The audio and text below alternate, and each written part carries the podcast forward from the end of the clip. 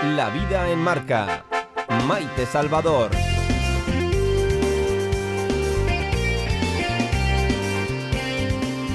La vida está compuesta de pequeños detalles. Detalles que nos hacen felices, nos llenan de ilusión o nos hacen caminar cabizbajos. Caminar por una ciudad donde el color de los parterres anima el ánimo es un lujo.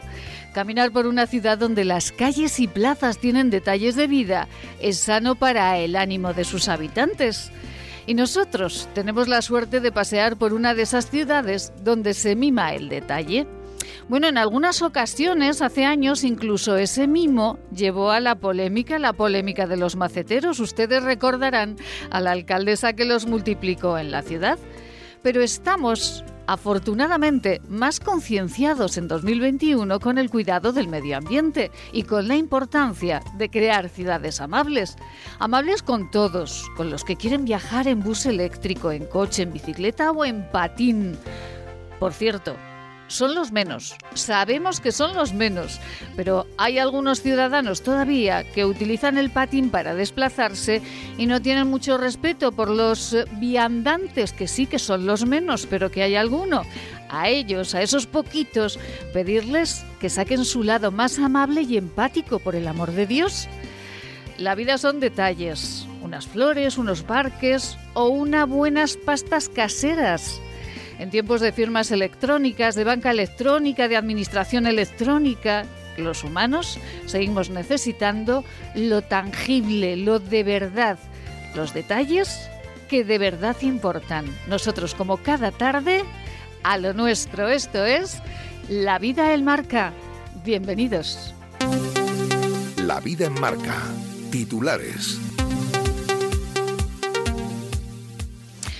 Y eh, nosotros les contamos eh, en esta tarde que el público volverá al fútbol y al baloncesto en los territorios con menos incidencia COVID, de lo que deja fuera todavía Aragón. El criterio es que el público vuelve en aquellos territorios en fase 1 de pandemia donde la situación sanitaria es mejor, así anunciaba el ministro de Cultura y Deporte José Manuel Rodríguez Uribes. Y Urbanismo paraliza la reforma en la antigua joyería Aladren y eleva ante la Fiscalía los indicios de un delito contra el patrimonio cultural. Contarles también que el Consejo de Zaragoza Cultural aprueba las bases del cartel anunciador y de los certámenes oficiales de J de Fiestas del Pilar 2021. Y Zaragoza aspira a convertirse en la capital española de las flores. El ayuntamiento ha organizado un festival, el Zaragoza Florece, que tendrá lugar durante los días 4, 5 y 6 de junio en el Parque José Antonio Labordeta.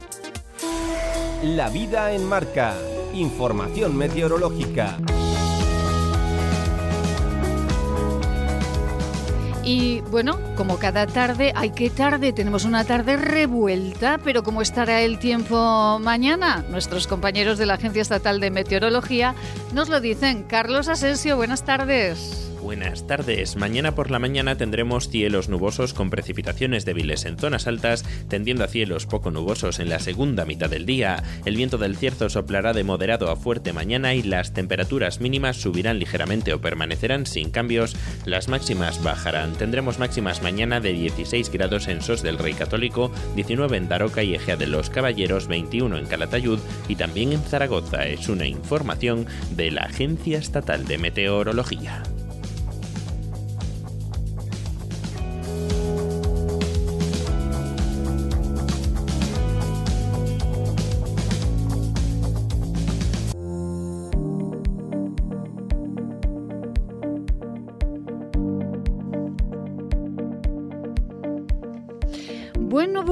Bueno, pues sí, Zaragoza aspira a convertirse en la capital española de las flores. El ayuntamiento ha organizado un festival Zaragoza Florece que tendrá lugar durante los días 4, 5 y 6 de junio en el Parque José Antonio Labordeta. Y les hablaremos de ello con Natalia Chueca, consejera de Servicios Públicos y Movilidad, que va a estar con nosotros aquí en este programa dentro de unos minutitos.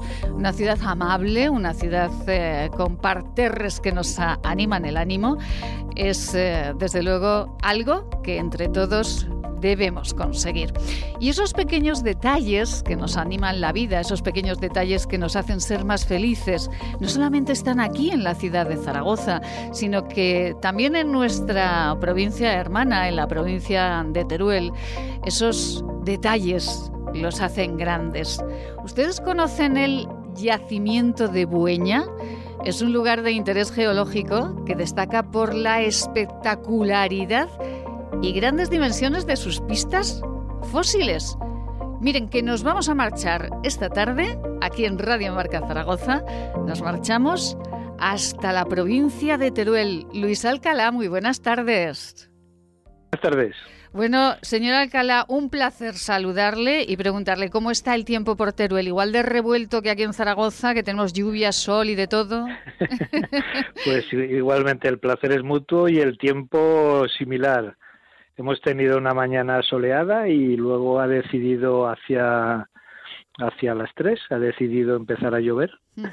Bueno. y, pero ya ha parado, está un poco incierto el tiempo. Ay, el tiempo está, como diría mi abuela, como las personas inciertas, que, lo ha definido muy bien Luis Alcalá. Luis Alcalá es creador del evento Geolodía, fue director gerente de la Fundación Paleontológica Teruel Dinópolis y, y con él vamos a hablar esta tarde y vamos a disfrutar muchísimo de un pueblecito muy pequeñito, pero que es muy importante geológicamente hablando. ¿Dónde está Bueña, Luis? Bueña está en el, en el Valle del Giloca. Pasamos muy cerquita si vamos de Zaragoza a Teruel, cuando llegamos a, la altura de Monreal del Campo, pues eh, a unos pocos kilómetros hacia el este entramos en una carretera muy recóndita, se va encajonando entre unos relieves y después de unas curvas, pues súbitamente nos aparece la, la población. No nos habríamos dado cuenta, pero si estuviéramos en otros tiempos nos habrían vigilado porque hay, hay un castillo que domina la entrada. Y al llegar a la población pues tenemos un, pueblo bastante típico de lo que podría ser la provincia de Teruel, pero que tiene entre otras singularidades eh, un yacimiento muy próximo además está prácticamente lindando con las casas y se puede acceder pues por una escalera no es prácticamente un prácticamente un yacimiento urbano que, que no, no, suelen abundar. Qué maravilla. y entonces este año decidimos celebrar ahí Geolodía que es una un evento que creamos hace ya unos cuantos años en 2005 José Luis Simón que es catedrático de la Universidad de Zaragoza y yo mismo en el seno del Instituto de Estudios Turolenses, porque siendo la geología un rasgo muy característico de la provincia de Teruel por su diversidad y mm, importancia internacional, belleza, pues pensamos compartirla con la gente del lugar, citando una vez al año, un domingo, un día de festivo, a quien quisiera acudir a, pues a un yacimiento paleontológico, a, alguna discordancia, alguna falla, algún paisaje singular de interés geológico, precisamente para compartir y explicar a los que no lo conozcan que algunas eh, algunos paisajes que ellos ven todos los días y que por tanto pues a lo mejor no están valorando más allá del uso cotidiano, resulta que tienen importancia mundial. Bueno, y así surgió geología. Eh, bueno, yo estoy viendo porque eh, han sido tan, me, han pasado un, folleto de geología 21 eh, de Teruel y estoy viendo una fotografía que es, pues, francamente informativa. Se ve el pueblo, se ve la población y ustedes han señalado así en, en amarillo el yacimiento. Es que desde las casas se ve, eh, se ve el yacimiento, ¿no, Luis? Es impresionante. Sí, sí, sí, sí.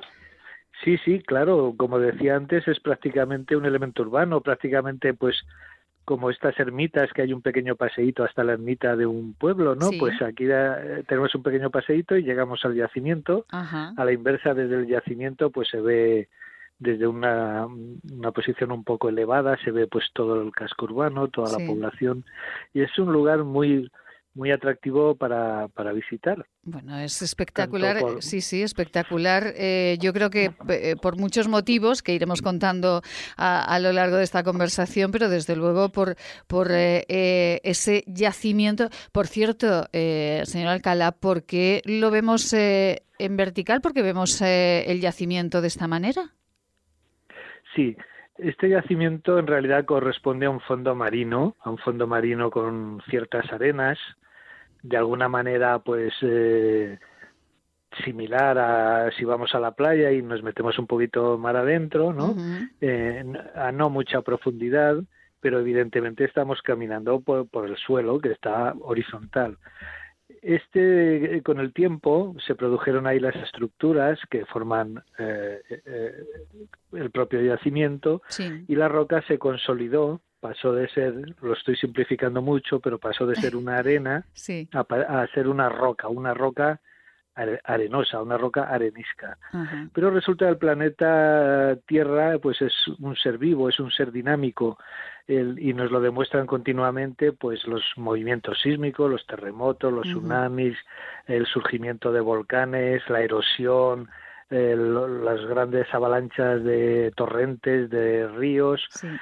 Y a consecuencia de movimientos a gran escala, de lo que nosotros llamamos placas tectónicas, que a grandes rasgos, a grandes rasgos los continentes están sobre placas que se flotan de alguna manera y se mueven y cuando chocan estas placas pues producen fricciones, terremotos y sabemos que por ejemplo el continente americano se está alejando del continente europeo a un, a un ritmo imperceptible a escala humana, pero claro, a escala geológica a lo largo de millones de años se, se abrió el Océano Atlántico que anteriormente no existía.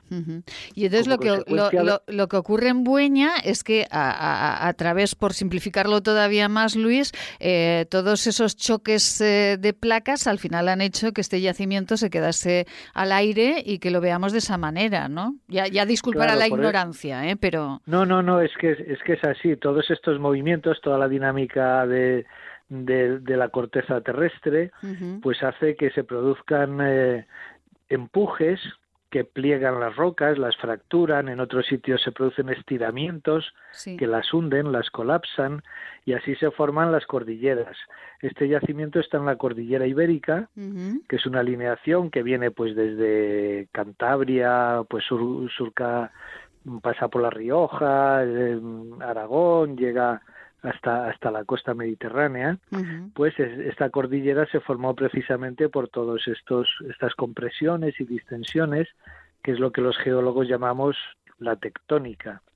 Y eso hace que capas que capas de roca que originalmente estaban horizontales, pues al, al estar sometidas a estas presiones, pues eh, acaban en cualquier posición y en este caso acaban verticales. Y ahí, sí, ahí la tenemos en, eh, en, en, Bueña, eh, ese lugar de interés geológico que destaca, como decimos, por su espectacularidad y por las, y por las grandes dimensiones. Luis, se crea este Geolodía y hay personas que han colaborado mucho porque este Geolodía sea pues un día muy especial. Las personas que han participaron en él este fin de semana así lo han dicho. Y una una de esas personas eh, es Beatriz Martín, que tenemos al otro lado del teléfono. Beatriz, buenas tardes. Hola, buenas tardes, ¿qué tal? Bueno, Beatriz Martín, un placer eh, saludarla y eh, un placer. Beatriz, ¿está usted en Bueña? Sí, sí, estoy en Bueña. ¿Y también tienen el tiempo así revueltillo como en Teruel y en Zaragoza? Sí, bueno, hay nubes y eso, pero está bien, hay 18 grados, está bien. Ah, bueno, pues está, está estupendamente. Beatriz, habrá escuchado a Luis Alcalá, creador del evento Geolodía, y, bueno, queríamos tener también el, placer de charlar con Beatriz Martín, que es organizadora local de este Geolodía en, eh, en Bueña. Eh, ustedes felices, pero, pero cuando, cuando ustedes ven desde sus ventanas eh, esa formación y y tan espectacular, eh, ¿le dan importancia o ya llega un momento en que uno ni lo ve? Pues a ver, yo creo que, que, cuando no eres especialista en este tema, pues eh, siempre sabíamos que había pues fósiles, como estaban pues amonites, las, las típicas caracolas, las conchas que encontrábamos, pero tampoco sabíamos el, el, tipo de yacimiento que había y el volumen que hay, porque es, único. Entonces, eh, puedes conocer pues, los, fósiles que conoce todo el mundo, pero tampoco la, amplitud o la importancia que quizá ha podido llegar a tener eh, gracias al descubrimiento eh, que han tenido estos, estos paleontólogos sobre el yacimiento que han encontrado en Buña. Beatriz, para, para ustedes este organizar este geolodía, geolodía en, en Buña el pasado 9 de mayo, supongo que fue pues, pues un momento muy especial ¿no? y encantador además. Por supuesto. Eh, cuando, cuando nos lo propuso, hablamos ya hace dos años con Luis, porque veíamos la necesidad de, darle difusión y, movimiento al yacimiento, porque pues en su momento cuando se encontró sí que se hicieron folletos informativos, se divulgó, pero luego como que había quedado ahí estancada esa importancia y el yacimiento que tenemos ahí. Entonces, junto con las asociaciones del pueblo y el ayuntamiento, intentamos eh, divulgarlo de alguna forma. Y al ponernos en contacto con, con Luis, pues nos propuso esta opción, que sí que habíamos oído la celebración del Geolodía, pero claro, nunca piensas que al final pues que tu pueblo sea el seleccionado para poder hacer esto. Y, y nosotros contentísimos y desde el primer momento le dijimos que, que ayudaríamos y que aportaríamos todo lo que pudiésemos para, para llevarlo a cabo, que todo lo que venga Bueña es bienvenido. Beatriz, y ustedes organizaron, bueno, organizaron un día precioso, un día donde hubo absolutamente eh, de todo. En el editorial nosotros hablábamos de la importancia de los detalles en la vida cotidiana, que son los que nos eh, elevan el, el nivel de endorfinas, y ustedes prepararon todo, además con la participación de todo el pueblo, ¿no, Beatriz? Sí, a ver, em, hay varias asociaciones en el pueblo. Eh, las amas de casa son como las pioneras, la, asociación más antigua que tenemos. Eh, luego también pues está la asociación de jubilados, eh, la asociación que se forma de la comisión y Abueñízate, que se creó en el 2010, también un poco para, para mantener esa vida cultural que al final pues los ayuntamientos eh, van a su como sus primeras necesidades y el tema cultural, sobre todo con la época de la crisis, pues se vio un poco más mermado. Entonces nosotros lo que intentamos y además siempre de la mano con el ayuntamiento ha habido en todo momento todas las actividades que se hacen, ha habido un apoyo conjunto. Con, con te intentamos movilizar esa vida del pueblo y esa cultura del pueblo y, vamos, por lo que nos podemos sentir orgullosos es por la participación y cómo se vuelca la gente, que, que muchas veces pues tienes que ir buscando qué organizar, qué actividades hacer, que, pero luego cuando llega el momento es que todo el mundo se vuelca de una forma pues a limpiar, a preparar, a organizar. eh, ¿Necesitáis voluntarios? Llámame. y así. Entonces, la verdad es que en ese aspecto no podemos quejarnos. Me ha gustado mucho abueñízate. He sido capaz de decirlo sin, sin trabarse la lengua. Beatriz, me va a permitir, vamos eh, a darle las gracias a Luis Alcalá, creador de este evento eh, de Geología, director, eh, fue director gerente de la Fundación Paleontológica de pues Sí, sigue siendo, sigue siendo. Me habían puesto fue. Tengo en la escaleta, Luis, muchísimas gracias por, por estar con nosotros esta tarde. Enhorabuena por eh, este Geolodía y bueno, a todos los que no, no, no lo conozcan, imagino que les invita ¿no? a que visiten Bueña. Sin duda, está habilitado el yacimiento, tiene unas indicaciones para llegar, una serie de azulejos preparatorios, luego una mesa de interpretación con un panel para explicar lo que hay allí. Así que se puede pasar una mañana muy entretenida y ha sido un placer compartir estos momentos con ustedes, invitar a todos a que visiten Bueña y, no me puedo despedir sin dejar de felicitar a, a, toda la gente de Bueña por una organización espectacular del pasado domingo de este evento. Pues Luis Alcalá, un beso muy grande. Eh, visitaremos eh, Teruel eh, y todos los yacimientos paleontológicos que tienen una riqueza espectacular, extraordinaria, que conocen muy bien pues muchas gentes de nuestro país y de fuera de nuestro país. Luis, feliz tarde. Muchísimas gracias. Muchas gracias y buena tarde para todos y todas. Gracias. Bueno, Beatriz, parte de de todo el éxito de este Geolodía, de este 9 de mayo, pues eh, fue eh, de profesionales como Luis Alcalá, de Beatriz Martín con su responsabilidad. Por cierto, Beatriz es senadora por eh, Teruel, por Teruel existe, ¿no? ¿Tengo bien el dato, Beatriz? Sí. Bueno, sí, es así. pues eh, además de Beatriz Martín y de todos los responsables municipales, hubo, eh, pues como decía Beatriz, muchos voluntarios que estuvieron todo el día pendientes de que todo saliese perfecto. Y bueno, hubo voluntarios de todas las edades, ¿no, Beatriz? Sí, así es. Además, eh, en alguna otra ocasión que ya hemos hecho algunas otras jornadas, eh, contamos con, con, los más jovencitos del pueblo que ya han hecho en, alguna otra ocasión de guías. Y, y entonces eh, también en, el Geolodía fueron los que se encargaban de cada grupo y explicaban y explicaban a todos a cada grupo cada uno se encargaba de un grupo y explicaban el pueblo vale entonces, em, en este caso, pues eh, ellos eran como también los embajadores y, se encargaban de explicar cómo era su pueblo y lo que tiene, lo que puedes ver cuando estás en el pueblo. Entonces, yo creo que al final también eso lo hace que, que, se ve mucho más conectada esa colaboración independientemente de la edad que tengas. Las amas de casa también dieron un pequeño detalle con una con, con pastas y con una bolsita que regalábamos, que la bolsita eh, fue colaboración de la comisión también. Entonces, al final cada uno puso lo que podía desde su experiencia y desde, desde su voluntad. ¿vale? Entonces, yo creo que a la vez eso también marca una diferencia e involucra a todo el mundo, sea de la edad que bueno, me han contado que había unas pastas espectaculares. ¿Esto puede ser verdad, Beatriz? Sí, no puedo, negarlo. No pueden negar que las personas eh, que realizaron esas pastas, eh, bueno, pues son unas mujeres que hacen unos dulces extraordinarios, ¿no?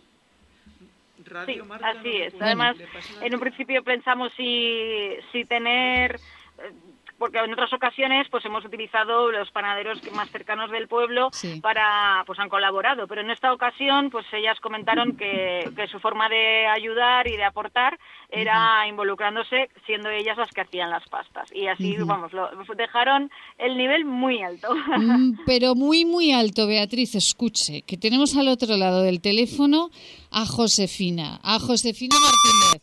Josefina muy buenas tardes bueno, pues parece que tenemos un pitido, eh, no sabemos muy bien, pero tenemos, eh, queríamos tener en comunicación a Josefina, está, vamos a intentarlo, bueno, pues eh, lo intentaremos por otra línea, porque, bueno, Josefina es una de las personas que realizó las pastas, ¿no, Beatriz? Sí, así es. En las amas de casa que, que estaban esa semana en el pueblo estuvieron toda la semana cocinando porque hicieron pruebas de todos tipos. Ay, Dios mío. Bueno, pues eh, eh, yo no sé si está eh, están intentando la comunicación, pero de todas formas, Beatriz, esto es lo que necesitan los pueblos de Teruel, ¿no? Los pueblos de Teruel necesitan necesitan que, que se realicen actividades para, para que todos estén con eh, esa ilusión y ese aliciente de estar ahí, ¿no? De vivir ahí. Sí, eso es. Y yo creo que al final eh, hay algo que es muy importante y que debemos de generarnos todos, eh, un poco concienciarnos todos mismos, eh, todos que, descendemos o que formamos parte de un pueblo y es ese arraigo al, sentirte orgulloso de donde perteneces y poder divulgarlo, que yo creo que es algo que ya llevamos con la asociación intentando hacerlo durante los últimos veranos y durante los últimos años e incluso pues en diferentes épocas de todo el año hacer diferentes actividades para, para generar esa conexión de la gente del pueblo con el pueblo y que al final que, que, sea un cambio de mentalidad positivo, de yo soy de aquí, me siento de aquí y, y, divulgo lo bueno que tiene mi pueblo. Ay, Dios mío. Josefina Martínez, buenas tardes. Hola, buenas tardes. Es que se, se oía, mucho ruido. Se oía muy mal, ¿verdad? Es, eh, madre mía, madre mía, ¿cómo somos en Zaragoza con los turolenses? Les ponemos ruidos para que no nos entiendan. Josefina, ¿cómo, ¿cómo está? Pues muy bien, mira, ahora voy a coger el autobús para bajarme al centro. Bueno, está en Teruel Capital, ¿no? Sí, pero Teruel Capital, pero bueno. ¿Pero usted de dónde Yo estoy en el pueblo, pero he venido a pasar unos días. Muy bien, pero usted es de Bueña, ¿verdad? Sí, yo soy de Bueña, soy de la sí. Asociación de las Amas de Casa. Sí. La más antigua. De las asociaciones. Que hay en el pueblo. Sí. Josefina, y eh, no, le voy a pedir la receta, porque no se la voy a pedir, no tenemos tiempo hoy, pero le prometo que la voy a llamar otro día para que me dé la receta. Pero qué pastas tan deliciosas realizaron, elaboraron, que todo el mundo se marchó de allí encantado. ¿Qué hicieron? Pero me la dirán por cumplir. No, no, no, le aseguro que no es un cumplido. Le aseguro que todo el mundo se fue encantado de las pastas. Estaban deliciosas. Sí. Pues las hicimos. Bueno, las magdalenas las hizo la divina y las demás yo. Bueno, ¿y qué eran? ¿Mantecados o qué pastas eran, Josefina? No, oigo, qué mal oigo. Ay, escucha muy mal porque va en el autobús. Mire, vamos a hacer una cosita. Eh, Josefina, mm, vamos a dejar la, conversación para otro día, para un día que no esté en el autobús de Teruel y volveremos a hablar con usted otro día para que nos eh, explique un poquito la colaboración que tienen en el pueblo, porque imagino que cualquier cosita que les proponen ustedes haya que colaborar, ¿no? Sí, colaboramos con todo lo que hay. Pues con todo lo que podemos. Josefina Martínez, un beso muy grande y hablamos pues en otro momento que esté más tranquila. Eh, gracias igualmente para vosotros. Gracias. Beatriz Martín, eh, senadora por Teruel, por Teruel existe. Beatriz eh, Martínez, organizadora local de Geología en Bueña. Con mujeres como Josefina, bueno, pues los pueblos se hacen grandes, ¿no, Beatriz? Sí, así es. Además, ha sido una asociación que siempre se ha involucrado y se ha movido mucho por cualquier actividad que se ha hecho en el pueblo. Ahora, pues bueno, al final los años van pasando y, tampoco queremos cargarlas porque para ellas esta semana también ha sido muy dura y de mucho trabajo. Pero nunca han dudado el hacer cualquier tipo de actividad. Una vez estas se pusieron, se pintaron la iglesia, em, siempre, siempre hacían excursiones que, que han sido súper activas. Y ahora, eh, a pesar de que, de que pues mm, no puedes rendir igual, yo creo que dan todo lo que pueden y están ahí para las que para la que las llames, ellas están ahí colaborando, que, que eso también es muy importante y que se valora muchísimo. Efectivamente. Pues Beatriz Martín, un abrazo fortísimo a la provincia de Teruel, al pueblo de Bueña, a todas las personas que organizaron este Geolodía 2021, eh, que fue el, pasado 9 de mayo. Un beso muy grande y dentro de poquito nos vemos ahí viendo ese yacimiento paleontológico único en el mundo. Muchísimas gracias, Beatriz. Feliz tarde. Gracias, gracias a vosotros por, por escucharnos, por venir a vernos, porque podemos estar con vosotros también en el Geolodía y sobre todo eh, agradecer tanto a Fundación Dinopolis por contar con nosotros, a todos los voluntarios desde cualquier tipo de edad, niños, mayores, amas de casa, eh,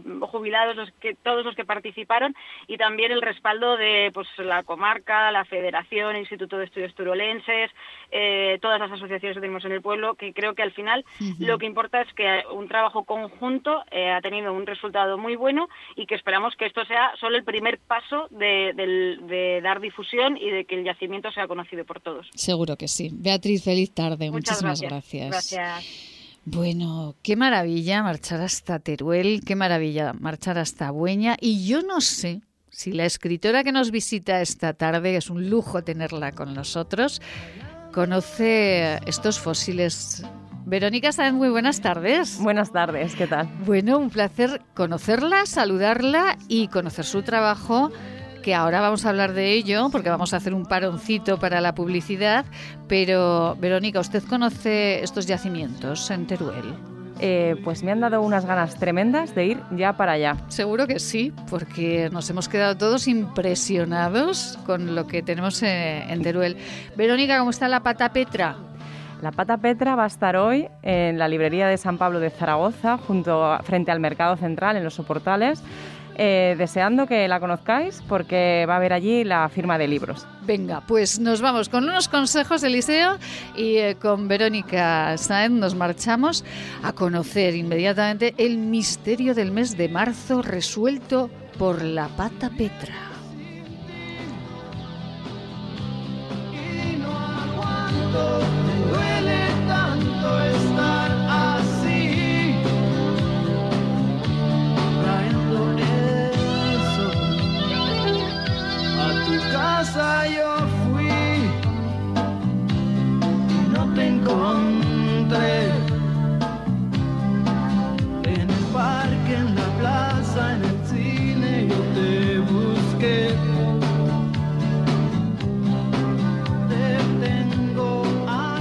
En Radio Marca Zaragoza, La Vida en Marca.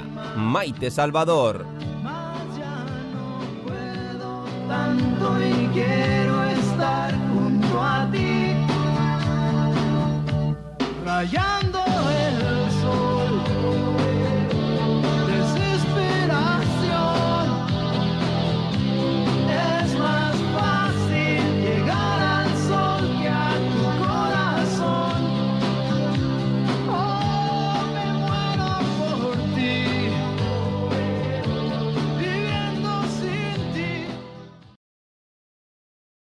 Maite Salvador, Servicios de Comunicación. Hacemos que su publicidad sea una historia de interés.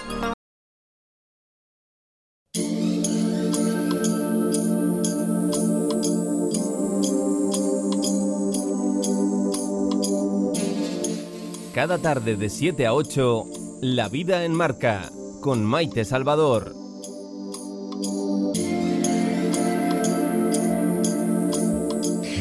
Los pequeños detalles de la vida, que son tan importantes, como les decíamos en el inicio, en nuestro editorial, esos parterres maravillosos, esos eh, jardines, ese parque José Antonio Labordeta, que se va a convertir en el centro de eh, una exposición y de una más que actividad eh, de un encuentro importantísimo que ha organizado el Ayuntamiento de Zaragoza y, bueno, esos pequeños detalles, esa subida de endorfinas que nos da leer un buen libro.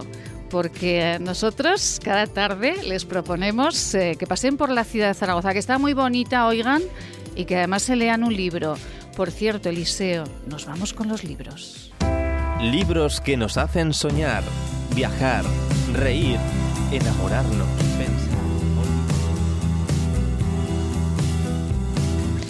Libros, libros, libros, y a mí me encanta. Vamos a ver si lo digo bien de nuevo, Verónica. El misterio del mes de marzo resuelto por la pata Petra. Tal cual. Tal cual. Muy bien, además como suena en mi cabeza. Así como me gusta. suena en su Sí, cabeza. sí. Verónica Sáenz es zaragozana, aunque sé que nació un poquito lejos, eh, allende los mares. Nació en Argentina. Sí, en Buenos Aires, de manera circunstancial, claro. Estaba ahí mi padre terminando la especialidad de medicina y, y tocó. Bueno, tocó, tocó una familia muy viajera porque regresaron a Zaragoza y ahora eh, Verónica Sáenz está trabajando en Madrid y además está trabajando en Madrid eh, en una serie que todos ustedes seguro van a eh, localizar enseguida. ¿A ustedes les suena Acacias 38? Pues eh, en esta serie la zaragozana Verónica Sáenz ejercía de script Verónica. Sí. Qué difícil. Y di- difícil y bonito, la Sí, verdad sí, que sí, sí. Era, era un reto. Pero ¿cómo se acuerda uno de todo lo que están haciendo los actores en una escena? Madre mía. Practicas un poco la memoria y luego tienes tus trucos. Coges un lápiz y te vas apuntando en el guion exactamente qué es lo que hacen. Lo difícil es que ellos consigan repetirlo. Es ahí el reto de la script en la que tienes que marcar el raccord, que llamamos nosotras, Ajá. que es la continuidad. Y, mm, y, bueno, negociar con el actor para que sin, en- sin limitarle en su creatividad, pues le digas, por favor, ahora que hemos cambiado de plano, hemos ven- eh, en el plano general, que es el que se ve toda la escena, o todo el escenario para que me entendáis, eh, te has sentado en esta frase. Mm, Por favor, cuando vayamos a tu plano corto, siéntate también, porque si no, en montaje ya eh, vas a sentarte tres veces.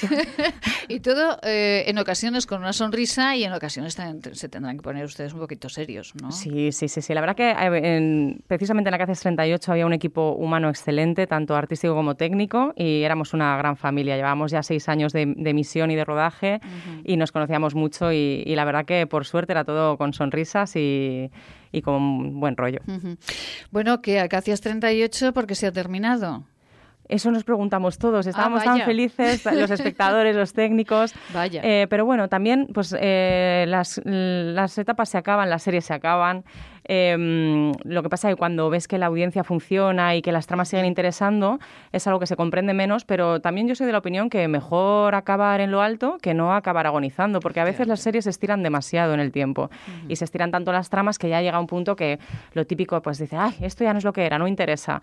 Así que yo creo que hemos dado un final muy bonito, una experiencia preciosa al espectador y, y un gran trabajo que encima se puede seguir viendo en Italia porque en emisión ellos van más, eh, más atrasados y, y todavía están allí. Allí con las tramas. Bueno, pues eh, nos iremos a la, a la tele italiana para seguir viendo Eso Agacias 38 y el trabajo de Verónica Sáenz, script de esta serie zaragozana y bueno, escritora. Ella escribe guiones eh, de cortometrajes, guiones también de un documental que se estrenará dentro de muy poquito, que será muy, muy interesante seguro. Y esta tarde, eh, cuando termine este programa, ella continuará eh, en la en la librería San Pablo. Sí, justo. Así que estaré encantado de, de veros por allí. Muy cerquita, está muy cerquita de aquí, de esta casa, de Radio Marca Zaragoza, así que nos podemos acercar fácilmente a comprar ese libro y a que nos lo firme Verónica Sáenz. Es un cuento para niños de todas las edades, ¿no? Sí, desde los 3 hasta los 99 años. Muy bien. Pues entonces Natalia y yo lo podemos leer fácilmente. Leer y disfrutarlo. Leer y disfrutarlo. Y además coincidíamos ahora en el tiempo de la publicidad, eh, eh, Verónica y yo, en eh, ese, esa ternura que nos provocaba, pues por ejemplo, eh, Verónica en el retiro y nosotros aquí en Zaragoza, en época de pandemia, vimos patos en el Paseo de la Constitución, vimos patos en la Plaza de Santa Engracia y decíamos, ¿pero qué hacen los patos aquí? Verónica, a partir de ahí nace su novela. Tal cual. Lo empecé ¿Su a ver por la. Sí, sí. le- lo empecé a ver por televisión esas noticias de animales muy, muy lejos de su hábitat natural. Jabalíes en la plaza de Quevedo, patos, efectivamente, pues eh, casi en la puerta de tu, de tu casa. Y claro, eh, dije, es que los animales se están preguntando qué ha pasado con nosotros. Aunque luego hice una reflexión mayor y es, quizá estén recuperando su espacio. Porque ahí está el dilema, ¿no? Hasta qué punto los humanos estamos eh, extendiéndonos tanto en el espacio que no somos respetuosos con, su, con sus hábitats y sus entornos. Eh, y así surgió eh, la idea de, pues eso, de esta pata tan singular y tan curiosa que se llama Petra, una mañana en el retiro decir, pero bueno, ¿dónde están todos los animales humanos? ¿Qué ha pasado con ellos? ¿Acaso se los han comido? Porque yo imagino que un animal cuando desaparece, pues caput, o sea, alguien se lo ha zampado. Entonces, eh, he- hice esa premisa y así Ujú. empezó a investigar, preguntando con sus animales vecinos eh, si sabían algo de nosotros. Bueno, y ahí continúa, no vamos a contar el final, porque si contamos el final no tiene ninguna ningún no tiene misterio. no Se tiene resuelve el misterio del Se mes de marzo. Ah, ¿y se resuelve al final o no se resuelve? Ahí, que- ahí queda.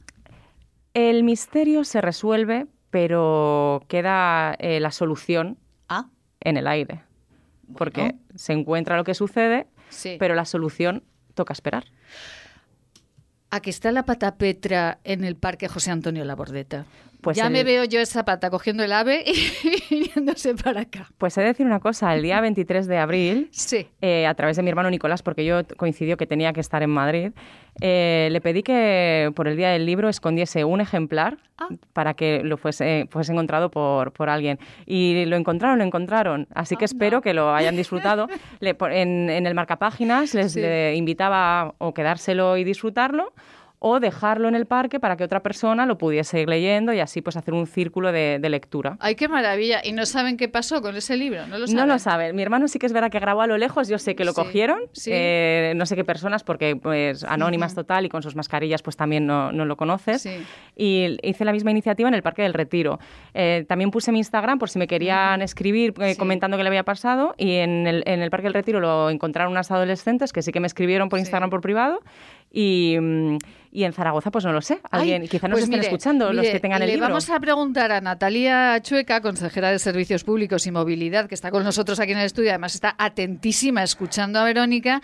Eh, Natalia, buenas tardes. Hola, muy buenas tardes. Vamos a acercarnos un poquito, que está el micrófono. eh, eh, Natalia, ¿se encontró algún libro y se ha llevado a servicios eh, públicos o no? No he tenido la suerte. Yo creo que se ha quedado en manos de algún No lo han lector. soltado ya. ¿eh? Ay, eh, eh, Verónica, muchísimas gracias eh, por estar con nosotros esta tarde. La dejamos ya que marche a la presentación de, de ese libro porque están pendientes ya Perfecto. de su llegada y nos encantará de verdad regalar a todos nuestros sobrinitos, a todos y para nosotros mismos este misterio del mes de marzo resuelto por la pata Petra de la escritora aragonesa Verónica Sáenz. Verónica, un placer, muchísimas gracias. El placer es mío. Muchas gracias. Gracias. Buenas tardes.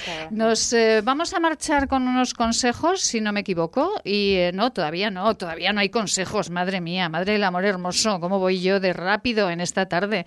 Si además eh, tengo unas ganas eh, enormes, enormes eh, de de hablar eh, con Natalia Chueca, consejera de Servicios Públicos y Movilidad del Ayuntamiento de Zaragoza. Natalia, ¿cómo, ¿cómo está la ciudad? Yo decía, ay, qué bonita está la ciudad con esos parterres llenos de color. ¿Ya lo has notado? Sí. ¿Has ido viendo el, cómo vamos transformando poco a poco los parterres para que a finales de este mes estén los más de 64 parterres eh, llenos de color y de arreglos florales, elegidos a la medida de cada ubicación para, para que sean una combinación de colores diferente en, cada, en cada uno de ellos. Qué maravilla. Eh, fíjense que, bueno, con Natalia Chueca vamos a hablar de autobuses eléctricos. Vamos a hablar de cómo ha ido la pandemia en eh, eh, los autobuses y el tranvía de Zaragoza. Pero vamos a hablar también de algo muy bonito, muy bonito, y es un evento floral que se va a desarrollar en Zaragoza en el mes de junio. Lo han presentado esta mañana, ¿no? Esta mañana, sí. La verdad es que es un, un evento nuevo, es una idea que surgió hace pocos meses y que estamos preparando y trabajando con muchísimo cariño porque nos parece que dentro de este objetivo de ciudad, de hacer la ciudad más más verde, más bonita, más floral. Estamos trabajando, pues como decíamos, en todos los parterres de la ciudad. Estamos reestructurando el Parque Grande para que realmente eh, tenga mejores intervenciones y más florales.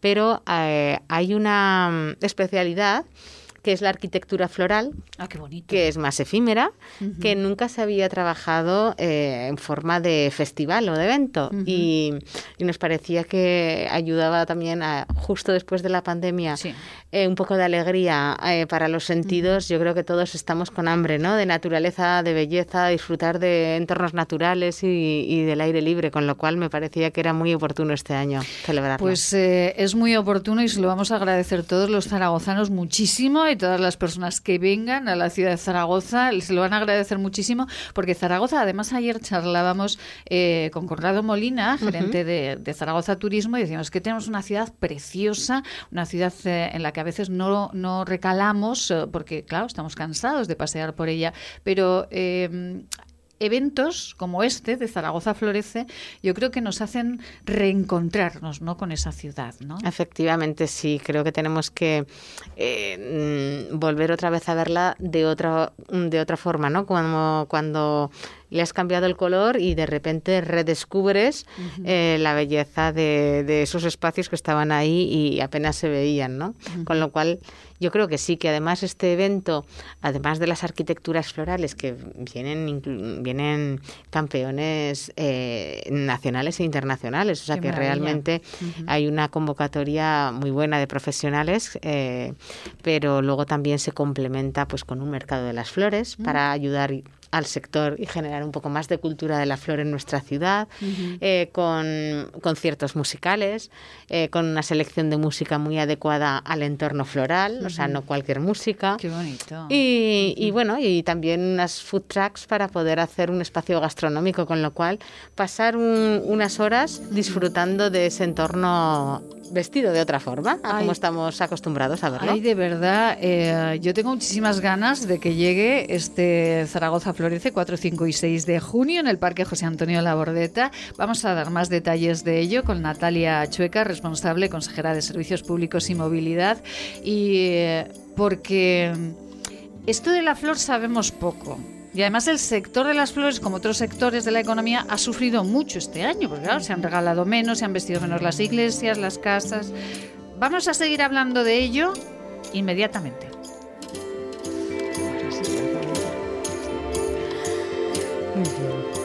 En Radio Marca Zaragoza, La Vida en Marca. Maite Salvador.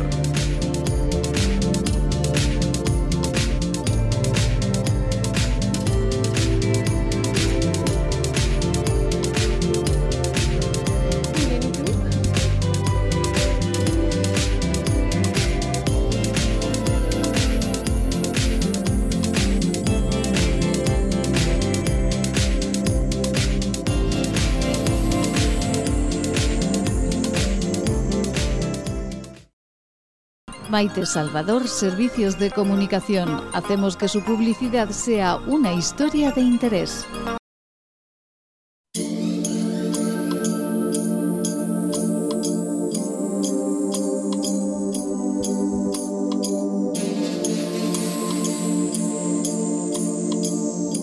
Cada tarde de 7 a 8, La Vida en Marca, con Maite Salvador.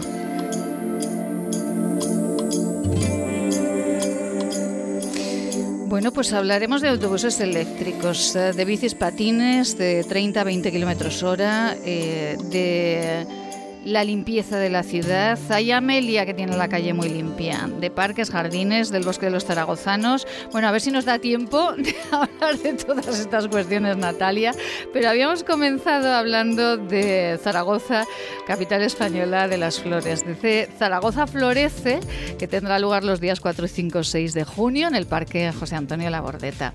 Y, y hay, bueno, invitados absolutamente todos los zaragozanos, ¿no, señora Chueca? efectivamente, todos son bienvenidos y de todas las edades para disfrutar de todas las exposiciones florales y también de los conciertos musicales, de la gastronomía, comprar flores en el mercado, Mm. participar también hay un concurso de fotografía, con lo cual también anima a todos a participar. Yo creo que es, es un fin de semana diferente y divertido. Un fin de semana hermosísimo del que les iremos hablando a medida que se vaya acercando el evento para que todos tengamos un poquito más de cultura floral, ¿verdad Natalia? Porque en otros países pues uno va al supermercado, se compra la leche, el pan y un ramo de flores. Aquí parece que lo hacemos menos. No estamos tan acostumbrados, lo guardamos más para momentos especiales, ¿no? Y un poco también eh, buscar esa cotidianidad en disfrutar de lo bonito, de la belleza, de las flores naturales, pues yo creo que es una buena costumbre que igual nos podemos apropiar de los países del norte. seguro que sí, seguro que sí. Y bueno, ¿cómo vamos de autobuses eléctricos, Natalia? Pues vamos a estar bien servidos Vamos en Zaragoza. Vamos a tener muchos, ¿no? Bueno, lo suficiente. sí, sí. Bueno, de momento tenemos cuatro que llevamos en pruebas un año y ahora estamos mm, iniciando todos los trámites para, para poder eh, encargar la los próximos que se necesitan en los próximos dos años. 68 autobuses que por mía. contrato iban a ser híbridos, pero estamos haciendo todos los trámites para que sean eléctricos y Mm. así dar un salto muy importante en nuestra ciudad en cuanto a lo que es el cuidado del medio ambiente, la evolución hacia una movilidad eh, sostenible, eléctrica y, en definitiva, una mayor comodidad para todos los viajeros del autobús, porque lo vamos a notar mucho en la ciudad. Todos lo vamos a notar en menos contaminación. Y, y los viajeros en que hay menos menos eh, vibraciones, menos humos, más silencio, o sea que va a ser un beneficio para toda la ciudad. Bueno, Increíble. me acuerdo, eh, claro, como una lleva muchos años ya haciendo información aquí en Zaragoza, recuerdo unos años, eh, hace ya mucho tiempo, ¿no? Pero unos años en los que eh, el, el, el 25 siempre se quemaba antes o después de ir a la cartuja. Aquello ya pasó a la historia. Pasó. Gracias a Dios ha pasado a la historia. Gracias a Dios pasó a la historia, pero es verdad que los autobuses, claro, eh, eh, el servicio de transportes urbano en una ciudad es fundamental, es importantísimo. Por cierto, ¿cómo eh, se ha comportado el zaragozano en este tiempo de pandemia con el autobús y con el tranvía? Pues nosotros estamos muy contentos desde el servicio de movilidad, desde el ayuntamiento, porque creemos que ha habido un comportamiento muy responsable en Zaragoza y no solamente en el transporte público, ¿eh? eso ya lo hago extensivo a, a todo el comportamiento que hemos visto a la salida del confinamiento, que hemos podido ver, por ejemplo, este fin de semana, en comparación con las imágenes de otras ciudades. O sea que creo que en Zaragoza podemos estar todos orgullosos de que, salvo pequeñas excepciones, como en todos sitios puede haber, en general el comportamiento es muy cívico y en el transporte urbano también ha sido así. A pesar de las dificultades que hemos pasado, ¿no? en el sentido de que ha habido restricciones de aforos y, y aunque hemos puesto refuerzos y toda la capacidad y toda la flota que, que- que disponible en, en- en las calles, lo que, lo que ha sucedido ha sido muy puntual porque ha sido la gente muy respetuosa, ha respetado las normas y nosotros también hemos estado muy atentos en ser pioneros a la hora de eh, marcar la pauta sanitaria para garantizar la seguridad en el transporte público. Eso me consta, eh, Natalia, yo, yo he utilizado el autobús durante todo este tiempo y me consta que ustedes han sido eh, puntillosos con el tema sanitario en los autobuses de Zaragoza, ¿eh? me consta. Sí, sí, de hecho el año pasado cuando empezó la pandemia Eh, fuimos la primera ciudad de España que nos pusimos a desinfectar autobuses, incluso una semana antes de que se declarase el estado de alarma. Ajá. Ninguna ciudad estaba en esa situación. Y fuimos también la primera ciudad que introdujimos el gel hidroalcohólico a disposición de los viajeros. No hay otras ciudades en, en España, salvo Murcia, que lo tengan a disposición de los viajeros mm, de forma permanente. Hemos hecho los estudios de medición de, de CO2 en el interior para ver cómo podíamos mejorar. Se, se han cambiado todos los filtros para mejorar todo lo que es la purificación del aire y captar partículas Maravilla. incluso más pequeñas. O sea que en ese sentido, todo lo que estaba en nuestras manos eh, en el transporte urbano de Zaragoza eh, se ha hecho tanto en autobús como en tranvía.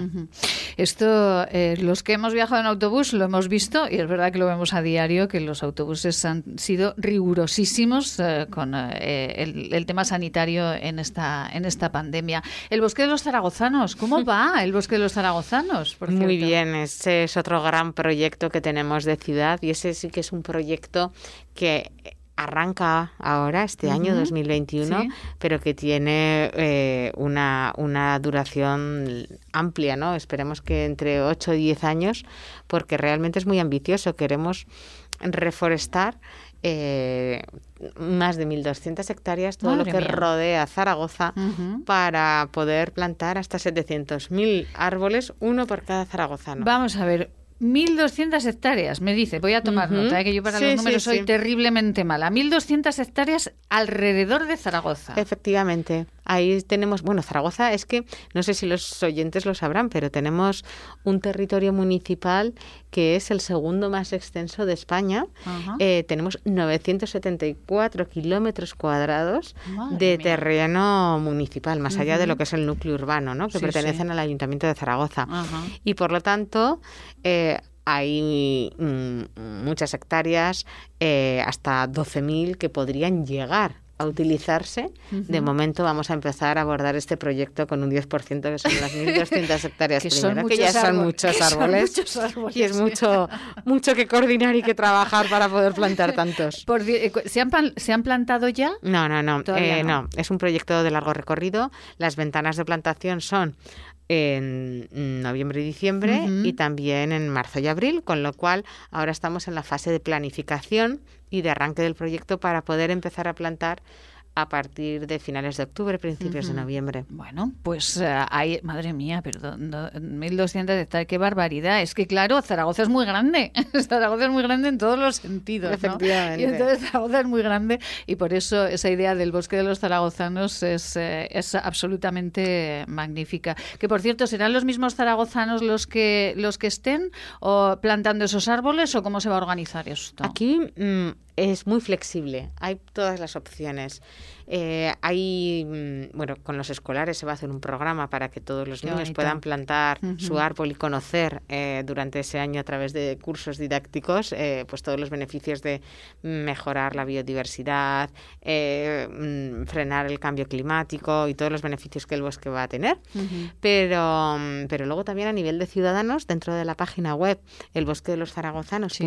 Sí. hay un formulario para que todos aquellos ciudadanos que quieran participar, bien eh, apadrinando su propio árbol o bien eh, sumándose a los equipos de plantación de voluntarios que también se van a organizar, pues puedan hacerlo. También fundaciones, asociaciones de vecinos, eh, comercios, em- grandes empresas. Realmente es muy flexible la Qué participación bonito. para que tenga cabida toda la ciudad, porque es un proyecto de ciudad. Qué hermoso, de verdad, qué hermoso. Y, eh, y bueno, pues eh, eh, recuerdo un documental muy bonito, muy bonito, eh, que bueno, pues eh, trataba otros temas, pero que hablaba de esos árboles eh, que cuidamos, eh, que dejamos ahí, que al final pues son referencia. Y me parece hermosísimo, de verdad, que cada uno pueda tener su árbol y decir, mira, este es mi árbol y Mi veo legado, cómo está ¿no? creciendo. Sí, mi legado, efectivamente.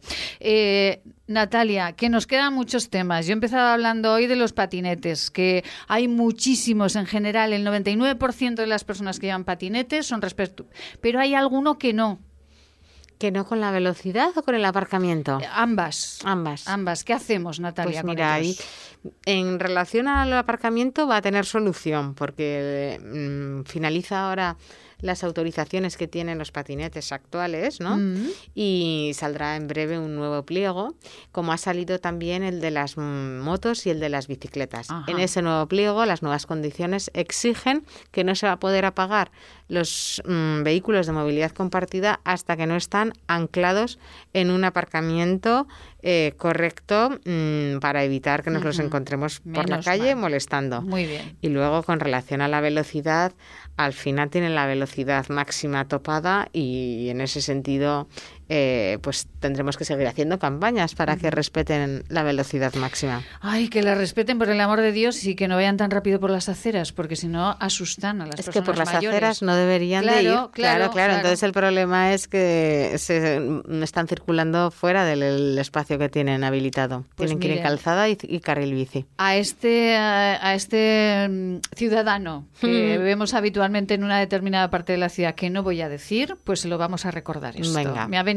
muy bien, Natalia, que me lo diga. Por cierto, Natalia, ¿le gustan los cabezudos? Sí, claro. Ay, qué divertidos. Qué ¿verdad? recuerdos de niña corriendo delante de los cabezudos. Eh, Jesús Porcano, muy buenas tardes. Hola, buenas tardes. Jesús, bueno, la consejera de Servicios Públicos y Movilidad corría delante de los cabezudos. ¿Qué le parece? Anda, mira, ¿ves? ¿Le Pues parece? muy bien, muy bien. Bueno, Jesús, tenemos muy poquito tiempo, pero sí que queríamos recordar. ¿Dónde tienen ustedes una exposición de cabezudos este fin de semana? Pues a ver, empezamos este, este mismo sábado, ¿vale? Es una, un acto que vamos a realizar en conjunto con el bar Bueras en la calle Inzón, en la Almozara, Sí. ¿vale? Eh, pues también pues para ayudar un poco a, a, a- a los, a, los- joder, a la hostelería, que no me salía, perdón, a la hostelería en estos tiempos porque está que estamos pasando, ¿vale? De manera de que la gente venga Sí. y vea pues además esto a estos amigos que están empezando ahora también con este bar. Bueno, pues, Así que qué mejor opción que con unos cabezudos. pues sí, señor, con unos cabezudos, así todos vamos a verlo y colaboramos también con eh, los que quieren emprender en este momento tan complicado. Jesús, iremos hablando de ello. Y bueno, ¿qué, mm, qué nombre de cabezudo nos pone hoy sobre la mesa? Pues eh, vamos a poner uno que no se ha nombrado nunca, que además es muy típico en pueblos, pero aquí en Zaragoza es más complicado, que es el Curro Jiménez. El Curro Jiménez, pero bueno, Exactamente. Natalia y yo no lo conocemos. ¿eh? No me suena. No conocemos el Morico, ¿verdad, Natalia? Es verdad, pero este de Curro Jiménez no lo conocemos. ¿En qué pueblo lo tenemos, Jesús? Pues eh, pues eh, mismamente creo que es en Cuarte de Huerva, en eh, Longares, sí, sí, sí. sí. En, Muel, no estoy seguro, mira, ¿En pero yo creo, yo creo que sí. Ah, bueno, bueno, bueno, pues no está mal, pero bueno, Pero Natal- sí, sí. Natalia y yo nos quedaremos con la forana y el morico, porque no conocemos más. Jesús Forcano, un beso muy grande, muchísimas gracias. Nada, a ti, Maite. Feliz Muchas tarde. gracias. Muchísimas Hasta gracias. luego. Ay, los cabezudos, qué recuerdos de la niñez, ¿verdad, Natalia? divertidos. Qué divertido. A mí Sí. me daban mucho miedo, Natalia. A mí me daban miedo, sí. Los de mi pueblo es Eran que- brutos. Es que pegaban, pegaban, pegaban. Bueno, 4, 5 y 6 de junio, Zaragoza florece. Natalia Chuca, enhorabuena por la gestión en el transporte urbano durante esta pandemia, ha sido impecable y gracias. eh, nos acercaremos a- hasta este Zaragoza florece. Pues Muchísimas alegro mucho. gracias. Muchas gracias a Un placer vosotros. tenerla aquí. Igualmente. Nosotros nos marchamos, como les hemos dicho en el editorial, unos parterres, eh, esa alegría que nos da caminar por una ciudad cuando vemos el color y la vida, nos sube las endorfinas y nos hace vivir más felices porque la vida son detalles. Sean felices esta mañana. En Radio Marca Zaragoza, La Vida en Marca, con Maite Salvador.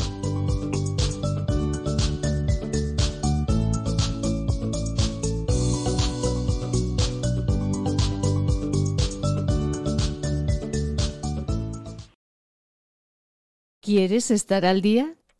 Teclea maitesalvador.com. En el menú elige En Antena. Ahí podrás seguir en directo cómo es la vida en Aragón y también podrás escuchar todos los programas emitidos. Sin filtros, noticias profesionales, consejos y buen humor. maitesalvador.com en Antena.